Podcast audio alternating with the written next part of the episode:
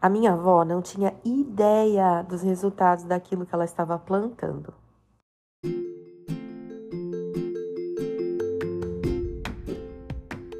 Eu sou a Aline Piologro e essa é a temporada 3 do ComentaCast. No foco dos comentários estão as histórias que eu vivi. No caso da história de hoje, eu não vou saber me situar no tempo. Eu consigo saber que foi antes dos meus vinte e poucos anos, mas eu não consigo lembrar desde quando começou. Mas é o seguinte, a minha avó materna, ela era filha de imigrantes italianos. Então, é, essa é outra razão pelo piologro ser mais exclusivo, né? Porque além de ter sido escrito errado, a minha avó e o meu irmão foram registradas errado. É, o sobrenome veio da Itália e é a terceira geração dele aqui no Brasil. Então, é muito fácil encontrar, principalmente se for piologro, com certeza vai ser da minha família. Mas enfim, a minha avó ela tinha um relacionamento interessante com a língua espanhola. Ela gostava muito do espanhol, ela sabia, é, entendia bem e, e às vezes até escrevia algumas coisas. E ela encafifou que um dos netos falaria espanhol. E ela encafifou que seria eu.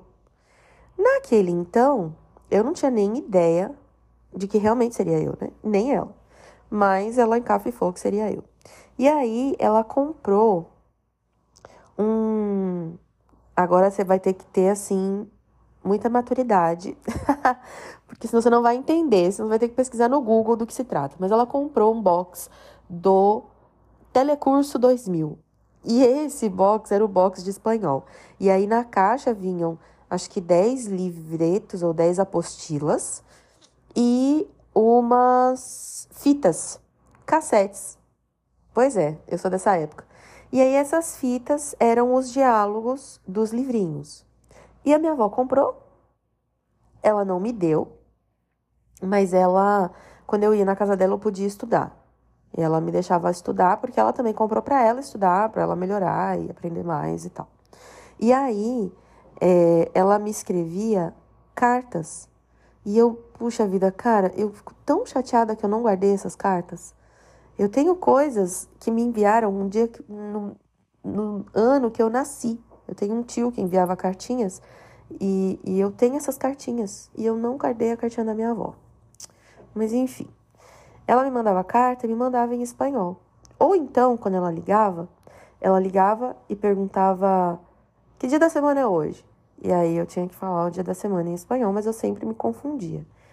É, mas era interessante, porque eu falei, cara, minha avó é profetisa, né? Porque naquele momento eu achava assim, ah, é minha avó querendo me ensinar uma coisa, que legal. Às vezes eu achava legal, às vezes eu achava chato e, e tentava, né, corresponder às expectativas dela. E, e eu gostava muito de estudar, então tudo que me dessem para estudar eu achava legal. E, e aí o tempo passou. O tempo passou, passou bastante, porque eu acho que essa. A, a última vez. Acho não, né? Tenho certeza que a última vez que a minha avó falou alguma coisa de espanhol comigo, ou, né, tentou ali uma. ainda continuar me ensinando, foi um, um pouquinho de tempo depois do falecimento da minha mãe. Então, a gente tá falando ali de 2006. E a minha avó morreu logo em seguida. Né? Ela teve um, um AVC e não resistiu. Então, hum, tem bastante tempo, estamos falando aí, né, de uns bons anos. E, e eu só fui me jogar no espanhol, vamos dizer que, né, que essa última conversa com minha avó tenha sido 2006. Eu só fui me jogar no espanhol em 2012, é, no final de 2012, quando eu já estava me preparando para ir para o Peru, porque aí eu passei o primeiro semestre inteiro de 2013 submergida no espanhol. Eu dormia, acordava respirando e pensando e ouvindo coisas em espanhol. E o processo não foi difícil, pareceu super fácil, Parecia que eu tinha nascido para aprender espanhol, para estudar espanhol.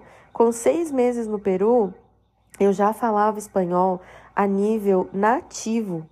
Muitas vezes, assim, obviamente que não nativo do Peru, porque sempre vai ter um, um sotaquezinho, mas algumas pessoas não sabiam exatamente de que país eu era quando eu falava. E, e o sotaque brasileiro ele é muito perceptível no espanhol.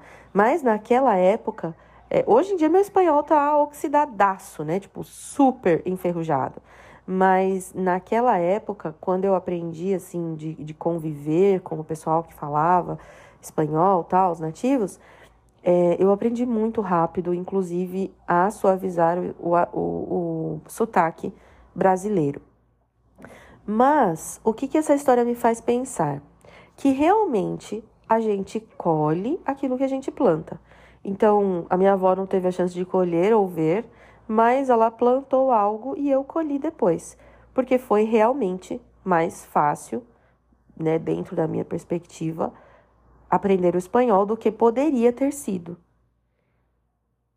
E aí, pensando nisso, eu analiso as coisas que eu tenho feito hoje, o que eu tenho plantado para minha vida hoje. Só trabalho? Só uma vida frenética ou eu tenho plantado hábitos que no futuro podem fazer a diferença, ou que já podem começar a fazer a diferença hoje mesmo, né? É, a gente esquece muito de que a nossa conduta, as nossas decisões hoje terão consequências no amanhã, tanto para o bem quanto não, né? Tanto para o nosso crescimento quanto para nenhuma mudança, só segue a vida. Então, eu penso nisso também em relação aos relacionamentos. Quantos bons relacionamentos com pessoas legais eu tenho realmente construído e alimentado para depois colher os efeitos disso? Muita gente me procura dizendo: "Ah, queria tanto falar inglês para poder me envolver com missões e tal". E aí eu pergunto: "Quanto você que fala isso tem plantado hoje para colher amanhã. Porque a gente sempre fica assim, não, uma hora eu faço. Não, daqui a pouco eu faço. Ah, não, vai demorar tanto, então não vou começar hoje. Mas não faz sentido, porque se vai demorar um ano e eu começo hoje, já é um ano menos um dia. Mas a gente deixa para depois. E não lembra que haverão consequências, tanto da procrastinação quanto da tomada de atitudes. E aí, obviamente, eu preciso levar você para o lado espiritual da coisa e te fazer refletir o que você tem feito ou como você tem organizado a sua vida, tem vivido para colher os frutos de um relacionamento mais próximo com Deus. Talvez você tenha, como eu, em algum momento da vida, ido longe, ou tenha se sentido distante de Deus, tenha sentido que parece que a sua fé é morta ou parece que alguma coisa não encaixa, você está até tentando, mas não, não funciona. Só que se nós pararmos de tentar, realmente nunca vai funcionar, porque a gente não vai colher os frutos desse trabalho.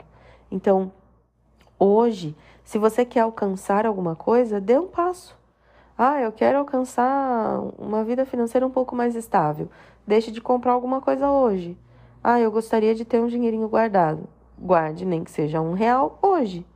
Ah, eu gostaria muito de ter um relacionamento mais próximo com Deus, de me sentir realmente sensível à voz dele. Então, comece fazendo alguma coisa hoje, converse com ele hoje, como uma pessoa que está sentada do seu lado. Dê passos hoje. Vamos parar de procrastinar, de deixar para amanhã, porque a gente vai deixando para amanhã e lembrando que a procrastinação também terá os seus resultados, também terá as suas consequências. Tudo que a gente planta, a gente colhe.